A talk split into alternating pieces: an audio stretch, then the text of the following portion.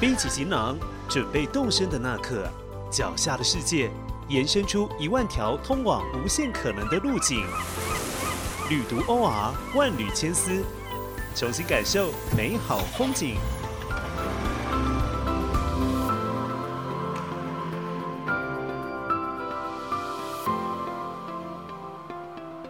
易经，中国最古老的一门学问之一，不仅表现出中国古典文化的哲学和宇宙观，也代表世间万物的运行状态，甚至还能向神明问事、求得卦象，借此预测事情。不过，易经究竟是有什么样的吸引力，能让一群大学生在琳琅满目的社团中选择它作为课余研读探索的对象呢？本集的万缕千丝节目。就让我们跟着主持人 Tiger 与台大易研社的前社长一同探访易经玄妙的世界吧。旅读 OR 带你体验生命中最美好的两件事。我是主持人 Tiger，欢迎大家收听本期的节目《万缕千丝》。今天的节目现场，很荣幸邀请到台大易学研究社的前社长、政治系三年级的詹宇翔。共同参与讨论。在正式开始前，提醒还没有订阅本频道的朋友，记得按下订阅键，并给予五星评价。您的支持与回馈，就是我们持续制作新内容的最大动力。其实我跟宇翔也算是旧识了，因为我在二零二零年的时候，因为杂志的专题报道，推出了一则呃“求神问卜三千年”这样的专题。也在这个专题的采访过程当中呢，结识了台大医学社的呃一批年轻的同学哦，我觉得也蛮一方面蛮欣喜，一方面也蛮讶异的，因为我回忆在我求学的阶段啊，台湾大学其实总共有几百个登记在案的社团哦，不管是登山呐、志工服务，还是调酒、电影欣赏，什么样的主题，大家都能够找到一群兴趣相同的同好。所以我很想问问宇翔哦，当时啊初入大学之门的你，又是如何在这一片茫茫的星海当中寻觅到易学社这座灯塔？你原来的参社的动机又是什么呢？嗯，我是比较怪的人呐，所以其实我觉得问我参选参加易学社的意愿，可能没有什么太代表性。我先讲一下，就是我当社长这一年半以来听到最多的就是参选意愿、参加入社意愿的代表性数据。大部分的人来都是因为家里有那个就是信仰传统习俗的背景，小时候有被占过卜，然后算过命，然后呢，甚至名字就是因为算命起的，所以呢，想要来社团学占卜算命的技巧。对，所以绝大多数的人都是想要来学占卜算命，但我不一样。我在高中的时候就对神秘学很有兴趣，我呢从小就喜欢什么探究真理，或者是。就是研究科学，然后后来我研究完科学之后，就是开始去往神秘学的方向发展。我想要去找更高阶的那个技术，所以我去读很多西洋神秘学、西洋巫术、占占那个占星术、炼金术之类的。然后上台大之后，我发现没有相关性质的社团，就塔罗社也是一个很模棱两可，他们没有经典可以参考，所以我就想说，啊，摩西黑马赫，我就来，那我来学学东洋神秘学好了。所以我就加入易学社了。所以你的动机听起来也是蛮，就是说一开始你是对神秘学的领域蛮有兴趣的，是。然后后来顺藤摸瓜，然后台大的这个天地里头刚好找到，呃，跟你的志趣比较相合的，就是易学社，嗯，相关的这些研究。不过刚刚听你分享，我觉得也蛮有趣的，就是没想到你们的社员当中有一部分的人是因为从小这个算过命，然后也有相关的可以说是家庭背景经验，所以投身。绝大多数。天哪，就是跟我想象中的不太一样哎。不过这也正是讨论有趣的地方嘛，总是能够发现一些出乎我们意料的事情哦。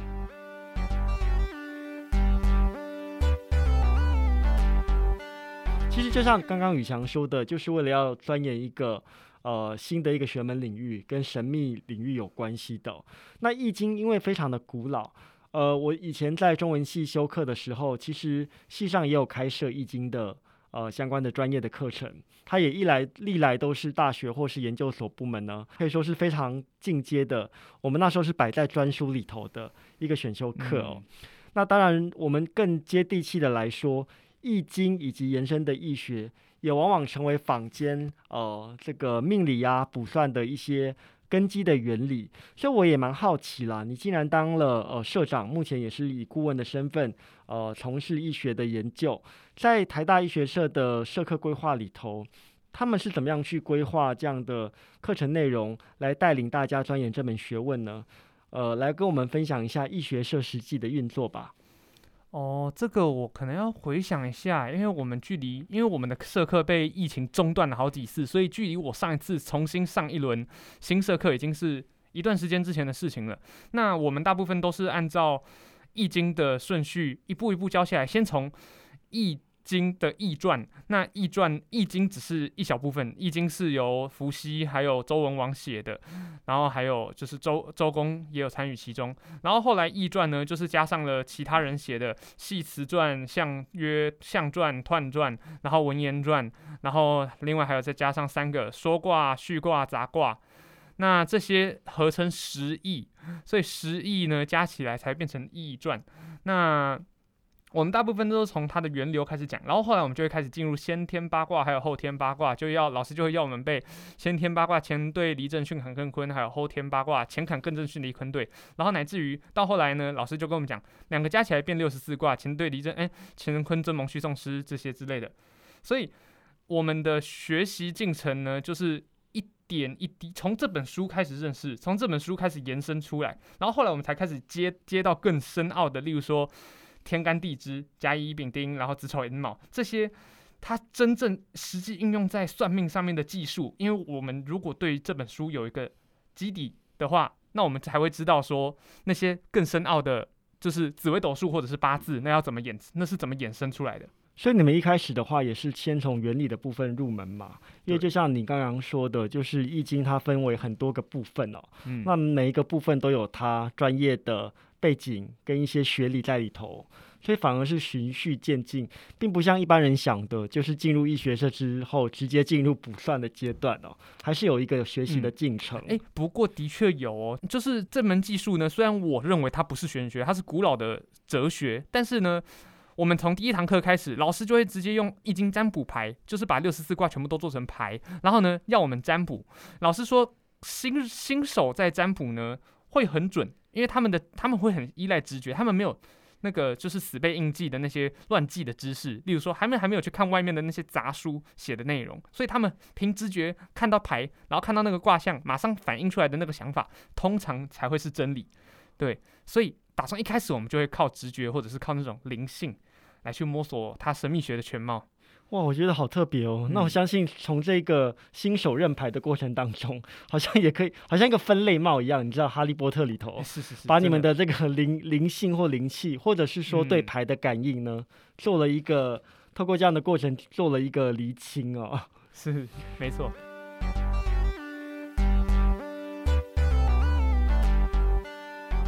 对，那刚刚您提到说，其实医学社上课除了呃。学理的讲究之外，另外也牵涉到一个补算的部分嘛。我自己也蛮好奇的啦，就是在你研习了易经跟易理之后啊，你觉得这样的内容跟你原先进社之前的想象，呃，有什么样的差异吗？以及你现在是作为一位政治系的学生嘛，嗯，就是非常强调呃所谓的社会科学或者是数据的呃这样的一个学门背景哦，你又如何去看待围绕易经而生的？卜筮之学呢，当中有没有一些我们所谓的迷信的成分在里头呢？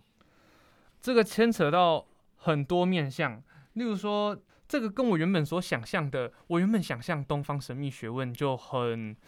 很杂很广，我相信大家都是这样子，因为你们想到就是关于易经中国方术延伸出来的什么，就是从那个就是易经占卜卜筮，然后观天，然后测风水，然后到后来可能衍生出中医，然后中草药，然后甚至衍生出啊太极拳或者是中国武术之类，哦，它衍生出太多东西了，所以我对它的想象呢跟。可能跟大家一样都很杂乱，然后呢就很神奇。那而而且很多江湖术士，就是会有很多人仗势，就是湖州。然后它跟社会科学的关系其实很大。我们我习惯跟别人说，就是西方西方科学研究的是物质的，就是物质的道理。东方科学研究的是人的道理，《易经》如果你真的理解这本书的话，它有办法帮助我们在人际关系之中找到非常合适的定位，然后还有处事方法，有点像是社会学中习惯说的社会化。那《易经》呢，就是一本把社会化从头到尾全部都写在里面，把一个人一生之中可能会遇到的所有际遇还有变化，全部都写进去。所以呢，如果你知道所有的变化的到来，你就不会害怕了。其实我也我也想举个例子，因为今天那个我刚才上完社会学，然后呢就遇到有同学问我关于人际关系的事情，那我个人也很常帮别人解心之类的。我刚好听到他的论论述，我就跟他讲，为什么人在学校需要人际关系？是人际关系其实大学生一门隐藏课程，那就是人必须要先知道自我认同是什么，人必须要先知道自己是谁，然后自己相信什么，自己想追求什么，梦想是什么，目标是什么，那。透过跟别人的，就是就是你要知道你自己的自我适合什么样的社会角色，适合放在什么样的位置去发挥你最大的功用。所以你知道你是谁，你应该在什么位置之后呢，你才有办法把自己好好的发挥出来，去跟别人沟通。这三点对应到易经里面得中、得位、有应。中呢，就是你所做的事情合不合你心中的正道。中正之道，那德位呢？就是你在社会上，你有没有在一个正确的定位？你现在的位置对不对？你是不是在做你该做的事情？那有应呢？就是有没有人帮你？你有没有人其他人跟你相呼应？那这三个构起来，就是你在人你在生活际遇之中所需要，就是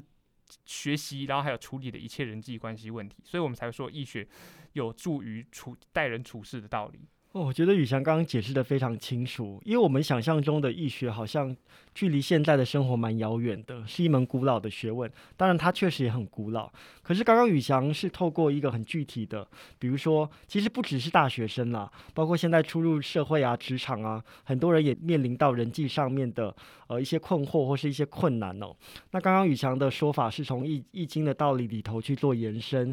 我觉得不光是个人为主体之外，包括他与周边环境脉络的关系，其实都能够在易学当中得到一定的见证跟知识哦。所以我觉得这真的是呃有点超乎我们意料啦。就是这个学问不仅只是呃学理层面，不仅只是专业的研究课程，它其实也跟我们的生活息息相关哦。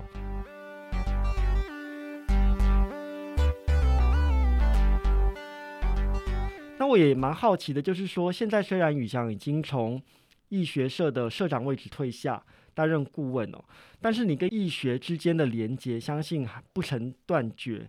你现在还从事着易学的研究或探索吗？然后，对于那些呃对易学怀抱兴趣的生手，你又有什么样具体的呃学习的建议呢？我现在还仍然在持续学习着易学。就是我现在呢，我们之前在社团学的易学呢，就是比较偏普世学问类的。但是，呃，中文系他们是研究，就像 Tiger，你也是中文系的嘛？那我们是你们是研究就是文学的中国古典文学的专家，所以我一直很想要去中文系修一门真正就是从文学观点角度来看易经，所以我这学期修了中文系算是选修的周易加上。对，所以我走一个正规的那个，就是文本学术研究，《易经》就是它包含着中国就是呃所有的学术，所以我从之前我有待在那个传统医学研究社学习中医，然后呢，我现在接任太极拳的助教，所以我继续学太极拳，之后还想学学太极剑，然后还有。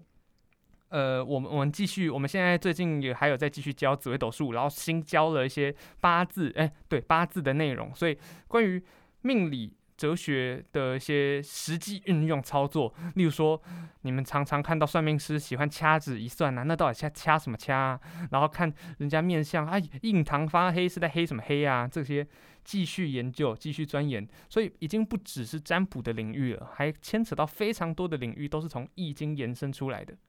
说到那个太极拳跟太极剑呢，我突然想到以前在大学时候，呃，台大是必修体育四个学期嘛，等于有四堂课。对，我记得我有一个学期我就选修了太极剑，那那个老师就是先也是一样，先从太极的原理，当然旁及一点很粗浅的易经的说解。然后把这个权理跟见理做了很梗要的一个介绍，就突然想到说，哇，原来真的易学的应用领域实在是非常的广阔。除了这个最形而下的卜算之外呢，它其实可以进行各式各样的延伸。那像刚刚宇翔说了，你也去参加这个呃中医有关的研习，然后现在甚至还有一些课程是针对呃紫微斗数跟八字哦。我想这些都是易学非常呃具体的一些应用哦。那如果说像我一个小白想要重新来认识易学的话，你会会觉得呃有哪一本经典，或是说有哪一门课程是比较适合初入门者呃率先接触的吗？当然就是加入易学社啊。那个，如果你要认识的话，外面网络上，呃，KK News 每日头条这种，或者是那种什么一读，这些杂乱的来源都是很好的资料来源。呃，这边说的很好，并不是他们内容正确，就是说可能会让你对这东西有兴趣。那你有兴趣之后。因为现在已经不需要师傅引进门这个环节了，所有人都有办法在网络上把自己引进门。那你想要去寻找专业的师傅，然后修行的办法，那外面非常有非常多的那种就是补习班或者是协会学会都有在，或者是结社都有在教导或者是在传承这样子的技艺。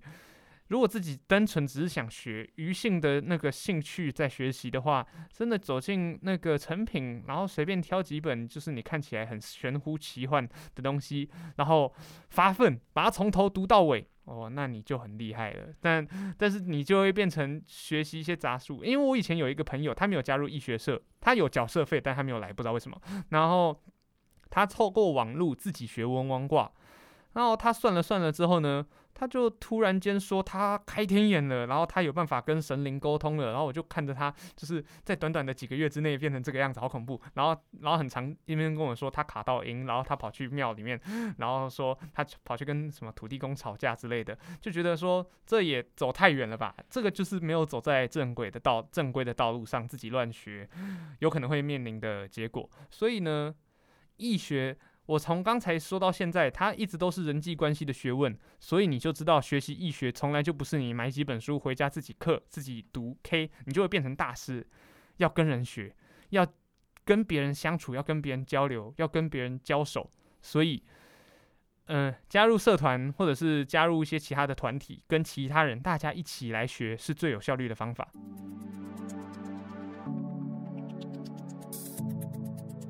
是刚刚宇翔的分享，其实就让我们知道，要学呢，还是要有呃循序渐进，要有方法，要有要领哦。而且还提供了大家一个重要的资讯，就是台大医学社的这个社课呢，是开放给对校内外人士都可以来参与。对，是是是，所以我觉得这个资讯蛮重要的。我们待会就再请宇翔更多的呃分享他在医学社学习的一些心得。